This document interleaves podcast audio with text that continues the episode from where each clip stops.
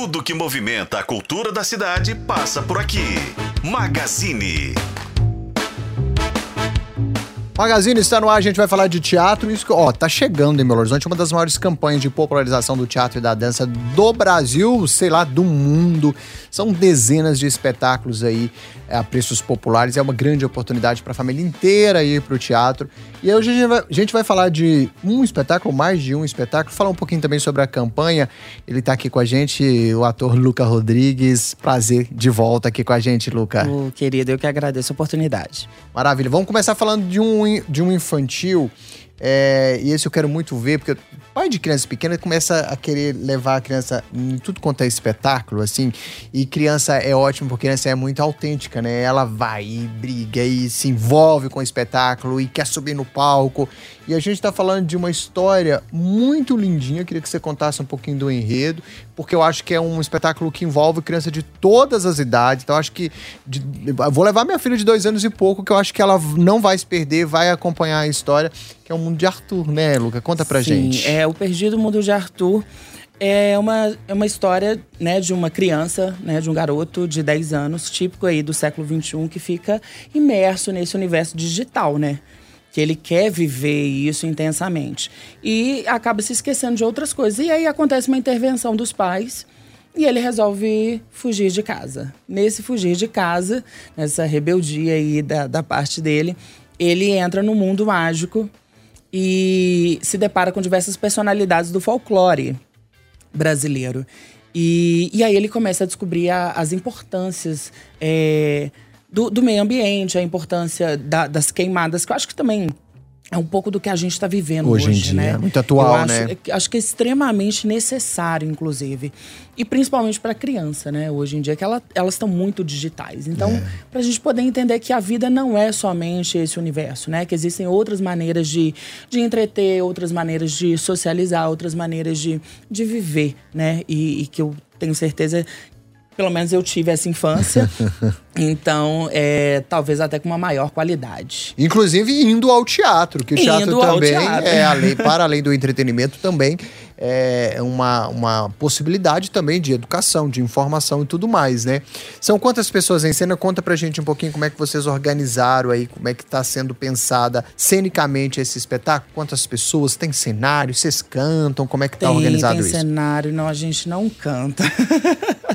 não, não, não tem nenhum ator. Dança, Então, mais ou menos. Mais ou menos, talvez, talvez. Mas é, somos. O elenco é composto pelo Thales, né?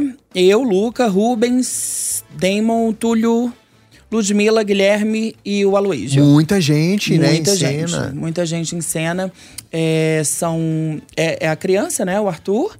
Quem que, E fa- que faz o Arthur? O Arthur, quem faz é o. Peraí, São peraí, sei, peraí. eu não sei se eu consegui acompanhar todo É o mundo. Thales. O Thales. Eu O não sei se eu Thales. acompanhei todo mundo à medida que você contou, mas acho que são seis atores em cena, né? São seis atores É, em cena. Muito legal. Seis atores. E, e aí, beleza, ainda sobre cenário, né? Eu digo porque criança, uma luz, criança não tem tanta exigência com o cenário, mas uma luz ali já comunica muito, já é muita informação, Comunica né? demais. Tem, É. tem, tem música no, no espetáculo, tem.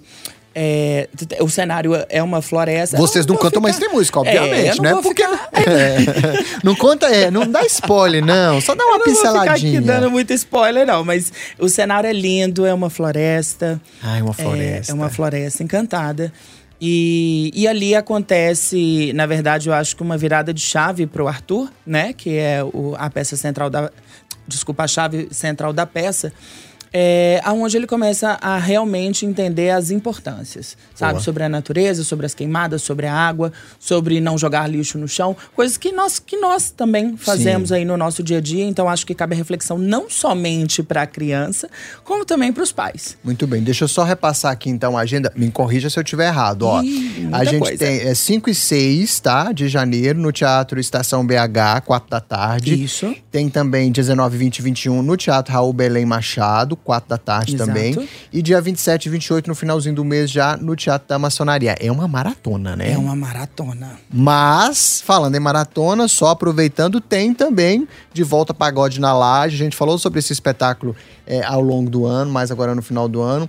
É um espetáculo que fez muito sucesso na estreia e agora tá de volta. Vamos falar também sobre Pagode na Laje? Ai, sobre o que é o Pagode na Laje? Pagode é meu queridinho. Já no Pagode da Laje, o povo canta, né? É, no pagode a Não gente canta, canta. tão bem, não, mas canta, né? A gente arrisca, né? Arrisca. Então, no pagode, é, são três personalidades do universo LGBT, pagodeiras, que se reuniram e criaram um grupo de pagode. É, fizeram fama e tal, vivem em comunidade, gostam dessa filosofia, é, é, não viraram as costas para isso. E, e mesmo o pagode sendo um, um, ritmo muito nichado, né? E até muito machista, até ainda hoje em dia. é, eu acho que isso também conversa, né? Ter três LGBTs, cada um no seu perfil, e que estão ali cantando pagode, fazendo a sua arte e levando alegria. E aí, é, elas vão fazer uma live na laje da, da Help, e aí elas vão apresentar um cantor novo. Este cantor novo, ele vem com alguns segredos aí embutidos na história e que aí tem que ir assistir para poder descobrir é, todo o enredo, né? Mas ele traz alguns mistérios que vão sendo desvendados. E é uma comédia é, muito rasgada, assim, mas ao mesmo tempo muito provocativa, porque você falou uma coisa muito legal. É, é uma quebra de estereótipo, né? A gente vê essa coisa do universo realmente do pagode, homem, né? Cis, hétero, é, fazendo um estilo de música talvez para um público também bem segmentado. E aí vocês trazem essa provocação. Por que, que o pagode é desse lugar, né? Por que, que o Exatamente. pagode não pode ser, por exemplo, um grupo de pagode LGBTQIA+, Uhum. por exemplo? É, e quebrando todos esses estereótipos de, de corpo, de forma de se vestir, de performar num palco. Por que, que tem que ser aquela rodinha de pagode de samba ali? Não pode dar uma quebrada nisso?